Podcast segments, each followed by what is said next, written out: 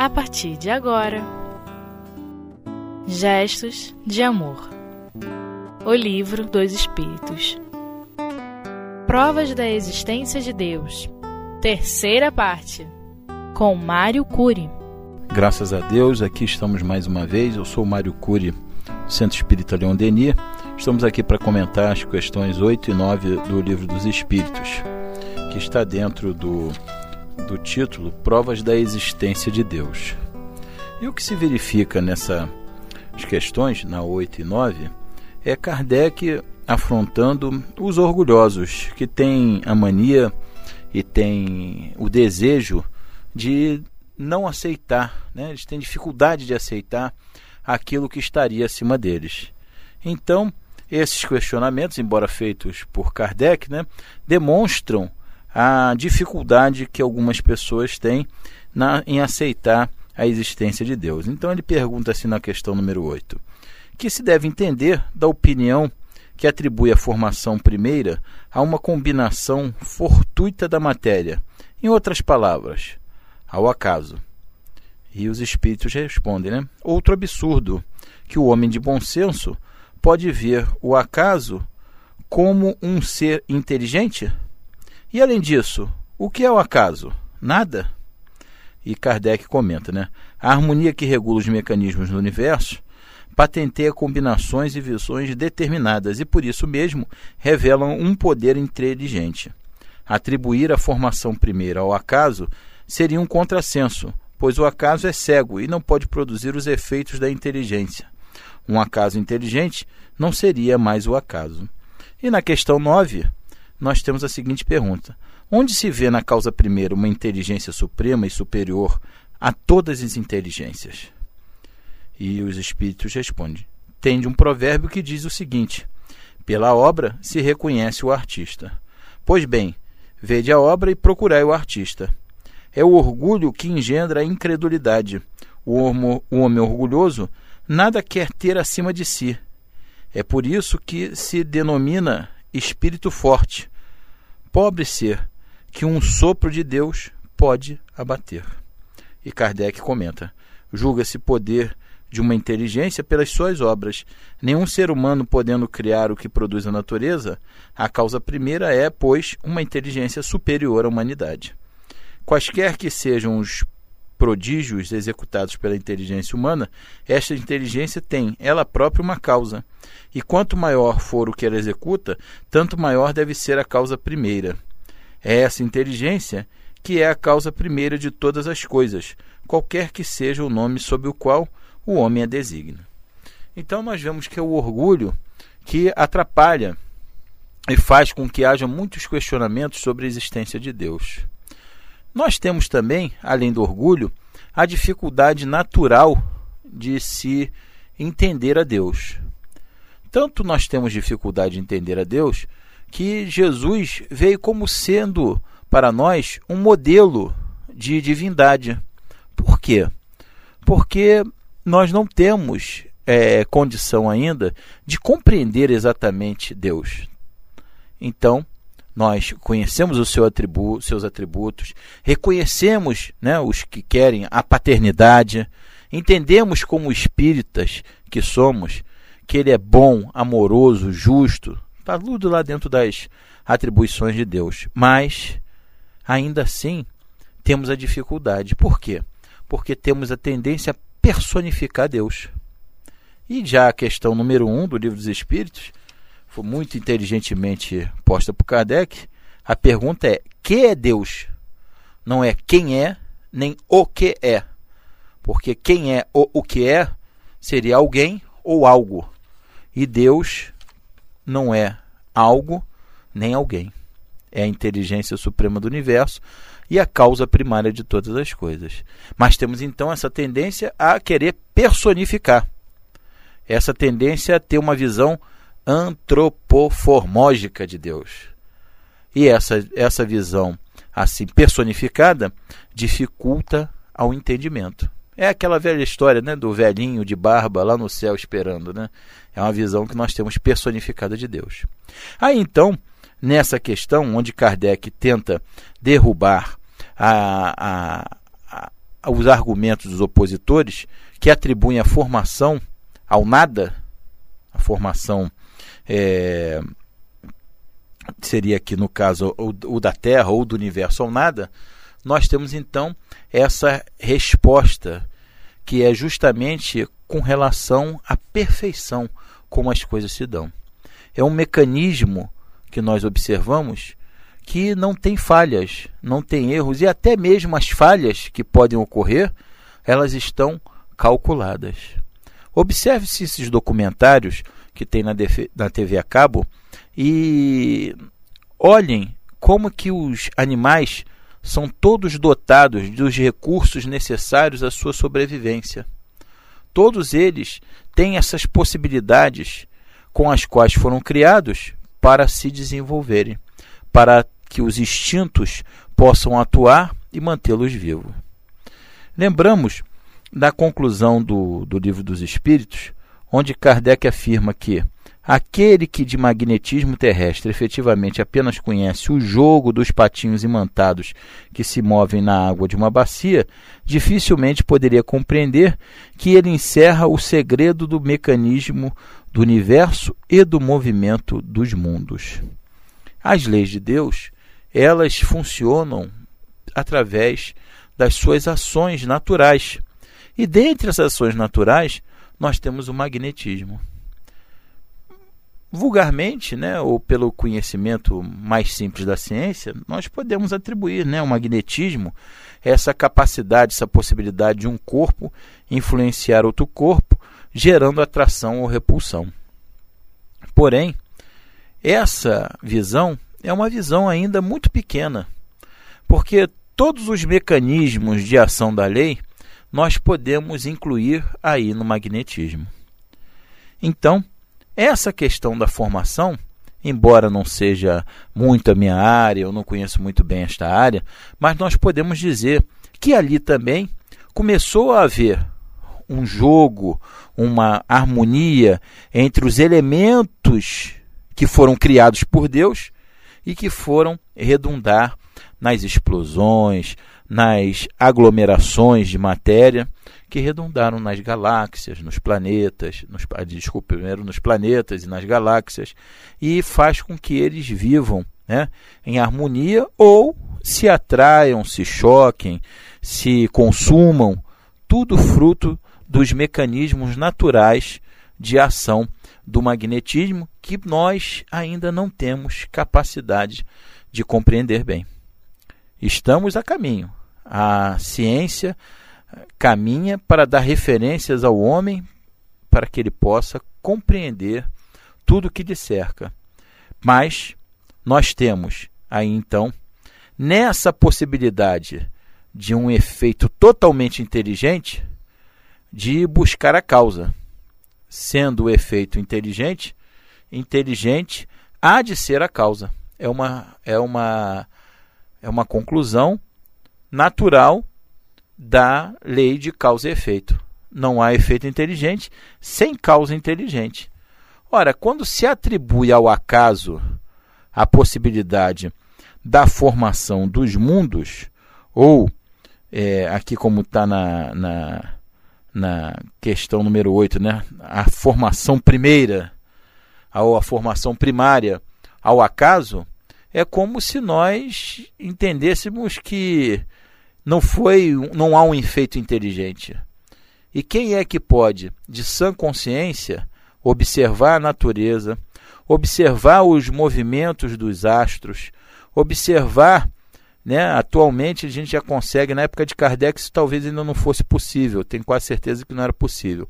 Hoje já há aparelhos que observam é, explosões de outros sóis, de outras galáxias, de, de estrelas que se apagam, de planetas que se apagam, que se consomem, que se chocam, que são atraídos por outros e, e, e absorvidos, de, do, da, da atração do buraco negro e tudo isso, tudo isso dentro de uma perfeita harmonia. Como que se pode atribuir a tudo isso o acaso? Onde que tanta harmonia poderia ser obra somente, única e exclusivamente do acaso? Então, são questões para nós refletirmos. E vamos refletir, continuar refletindo então sobre essa questão de que o acaso não poderia engendrar um efeito inteligente.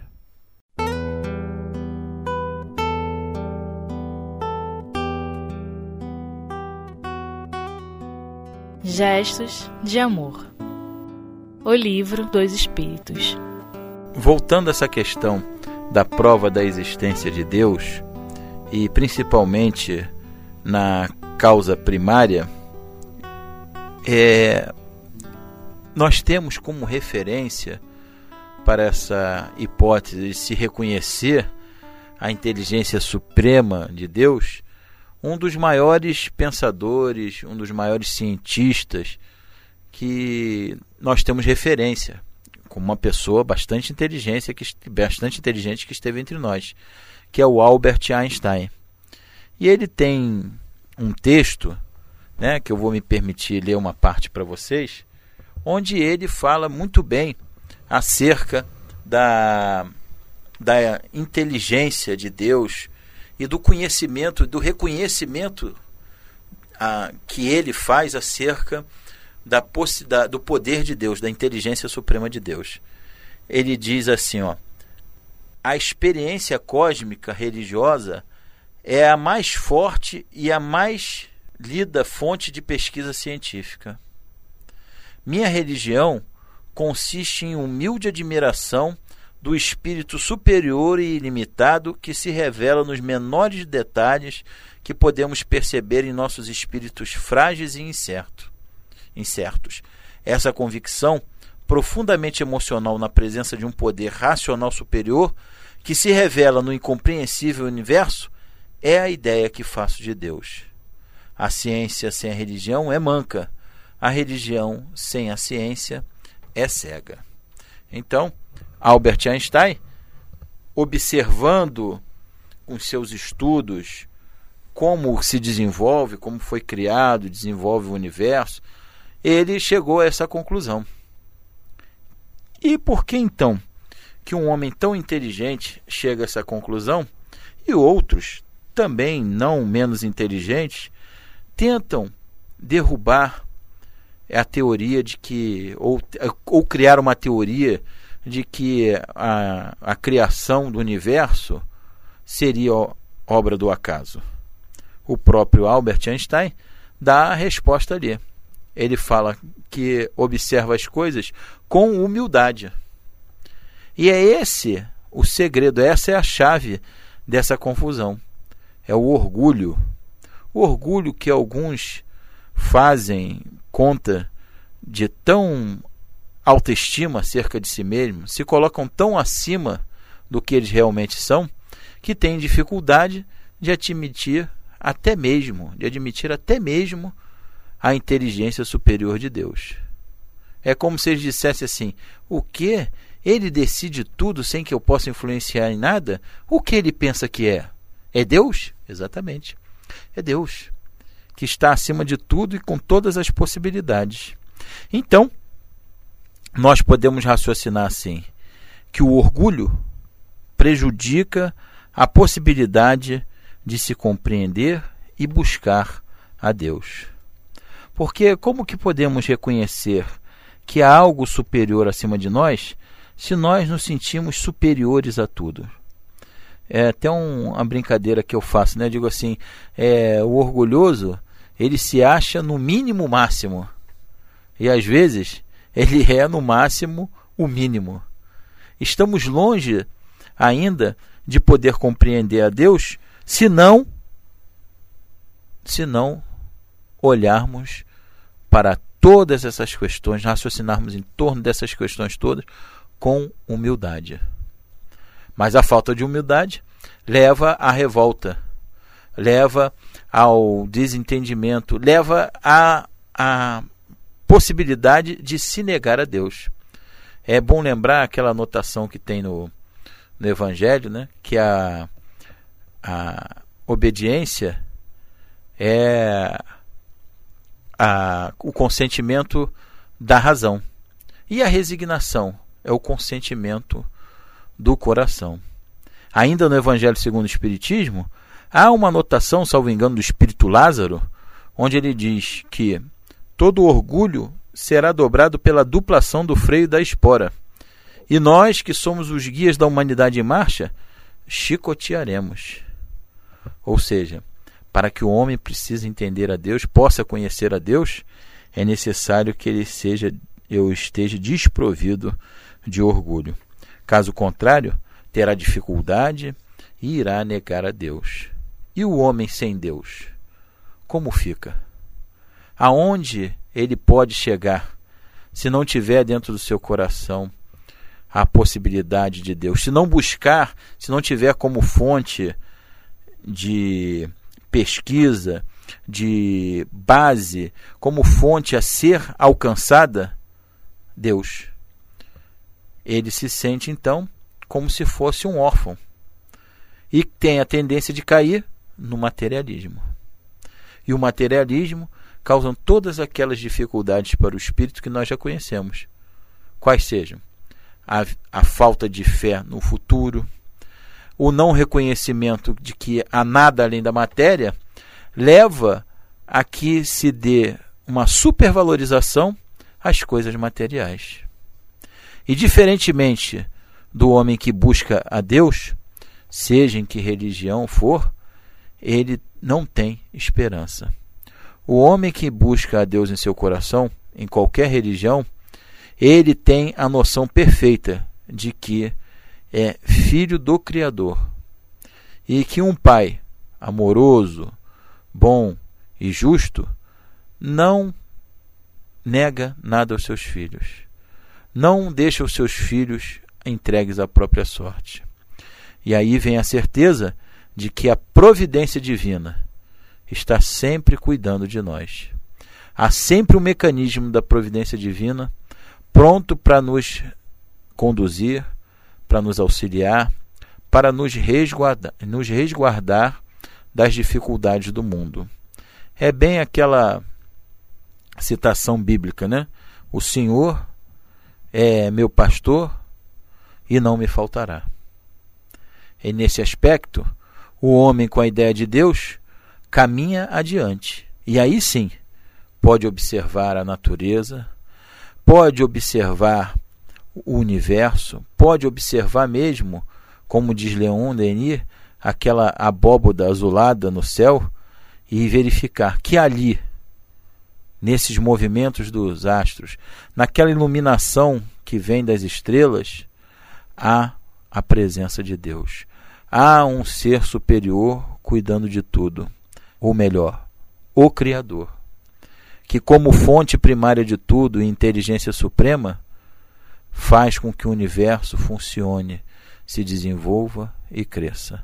Há a possibilidade, então, de se compreender a pluralidade dos mundos habitados, onde o espírito progredindo incessantemente caminha com a evolução do seu mundo.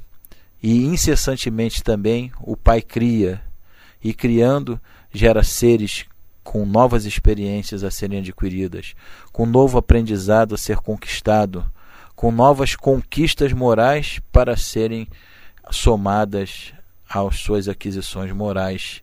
E assim então, o ser adquirindo toda a possibilidade de crescimento consegue ir adiante.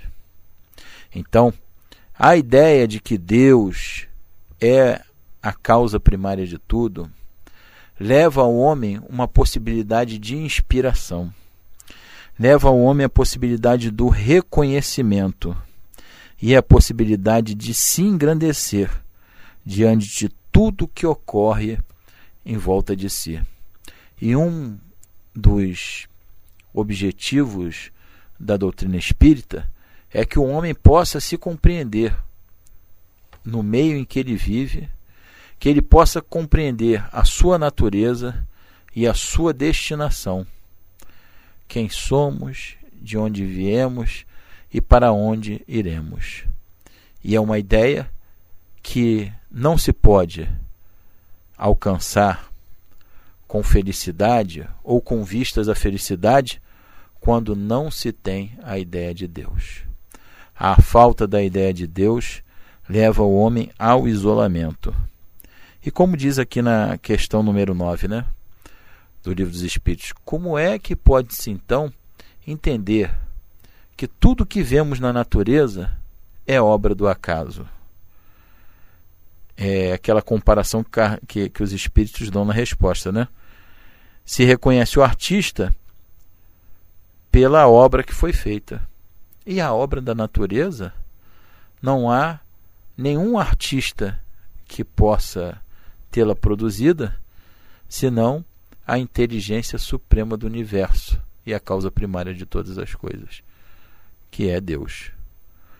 Pai bom, justo, soberano, com aqueles atributos todos que o torna o condutor e o criador de toda a humanidade.